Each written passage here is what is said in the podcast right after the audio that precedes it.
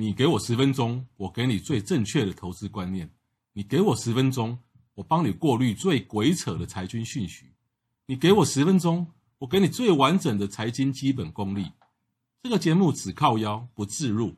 这个节目只靠腰不卖商品。我是黄国华，人称总干事，每天十分钟来靠腰，给你满满的知识回报。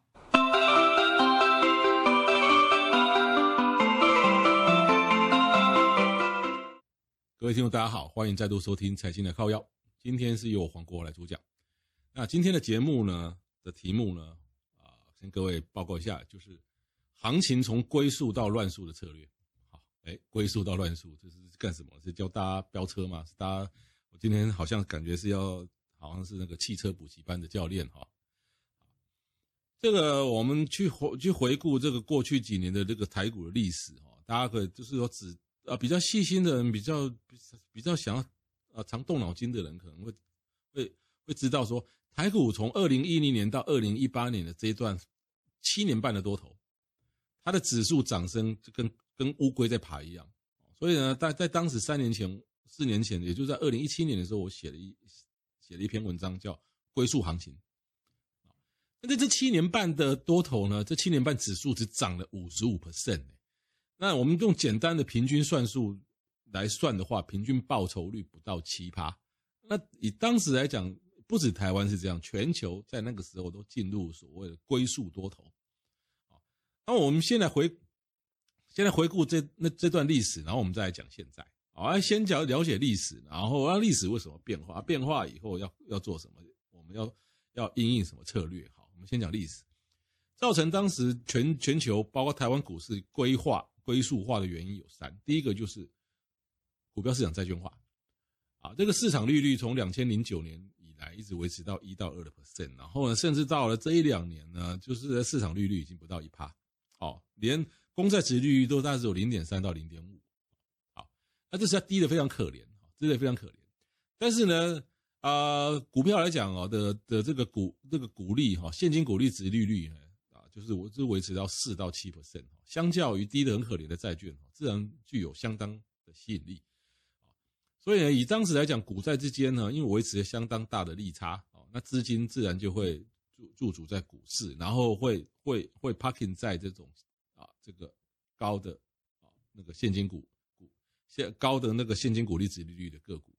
这个也就是说，那几年非常流行所谓存股的投资法的一个理论基础。那造成当时的这个全球股市龟速化的原因，第二就是交易市场的分众化。在二零一七年三月的时候，那时候台股的交易户数只只有一百五十万户。好，那跟一样是以同跟一万跟一样就是啊接近一万点或是一万点的的上一次二零零七二零零七年最高峰的时候，二零零七年的时候攻万点的时候，交易户数高达两百一十五万。但这并这这并不是台股参与者越来越少，而是说长短线分流的分众化的结果。对台股来讲，以当时二零一七年那个时候呢，那个期货跟权证开户数高达一百七十万，然后呢，每个月的那个期货交易数呢，动辄超有一二十万，然后呢，这个权证啊，期货交易金额非常高，也就是说，这个以归宿化造成的原的的的原因，还有一个就是短钱跑到期。跑到了权证跟期货，然后长钱跑到了一个股票市场啊，所以呢，啊，就是买也比较慢，卖也比较慢哈，所以变成这个行情的归宿。然后另外造成一个一个归啊一个一个行情归宿化的原因，就是高经济成长率不在，在在以在以往过去几年讲成，即便是成熟经济体的 GDP 最多的时候两到三趴啊，即便像中国可能那时候是五到七趴，所以呢啊。所以呢，因为高高经济成长率不在，所以自然会减缓股票上涨的一个速度。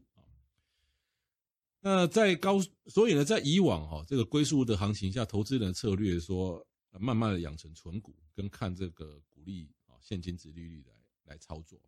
但是，但是，但是，但是啊，那讲了那么多历史，这历史已经过去了哈。从二零一九年下半年以后呢，龟速行情已经彻底被打破。二零一九年的八月到二零二零年的一月，短短半年涨二十趴，这在以往是没有的。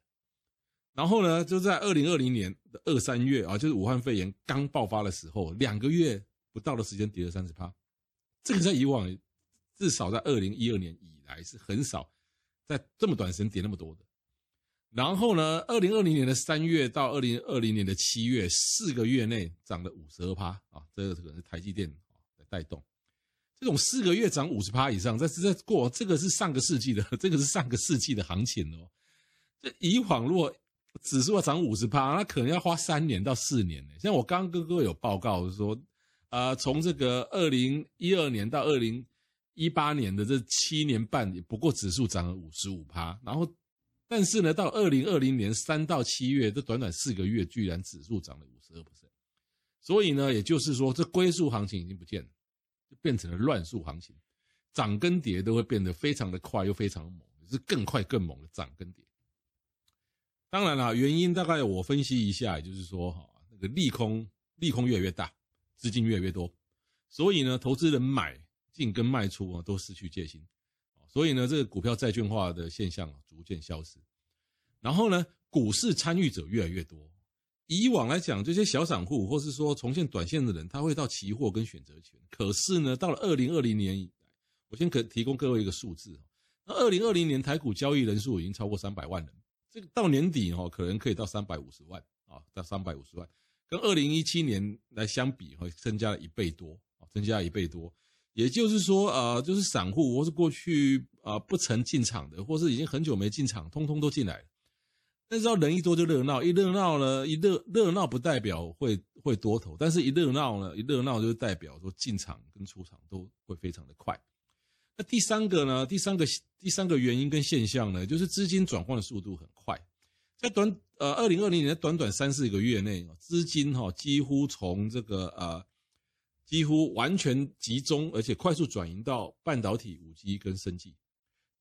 在以往所谓的这个资金转移啊，比如说传产涨电子，然后电子电子类股里面的这个资金转移，像这种大规模的资金转移，在过去至少要花上半年到一年以上的时间，但是今年居然在三个月内，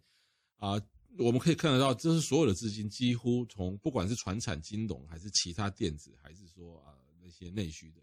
啊，或是其他的。啊，像汽车相关的，通通或是塑化，或是原物料，在这三、这三、这在短短三个月内呢，快速的、快速的集中在半导体、五 G 这些类股，这个资金转的速度非常的快，啊啊，所以呢，当股市的结构从龟速转到乱数的时候，我们的投资策略，一定要改变。第一个，不要再那种 buy and hold 的，以前就是 buy and hold 嘛，我买进就持有嘛，这是存股的一个理论嘛。所以呢，不要再用那种策略了，因为啊、现在的涨跟跌都非常快啊。所以呢，如果你真的还是想要坚持要在场内进场投资的话，你买进跟卖出的速度都要加都要加快啊。比方说像二零二零年台积电，二零二零台积电对大家都知道涨很凶，可是呢，你仔细去观察到，你仔细看它哦，它今年的行情呢，在短短二十二十二十个营业日营业内完成，它从三百出头涨到了四百六，其实呢。也不过就在二十天内完成，其他时间都是在那边混啊。也就是说啊，这个要涨的速度非常的快，那个一一不小心就涨上去的，那同样的一不小心就跌下来了。那第二个操作策略就是说，如果你是操作 ETF 者，那因为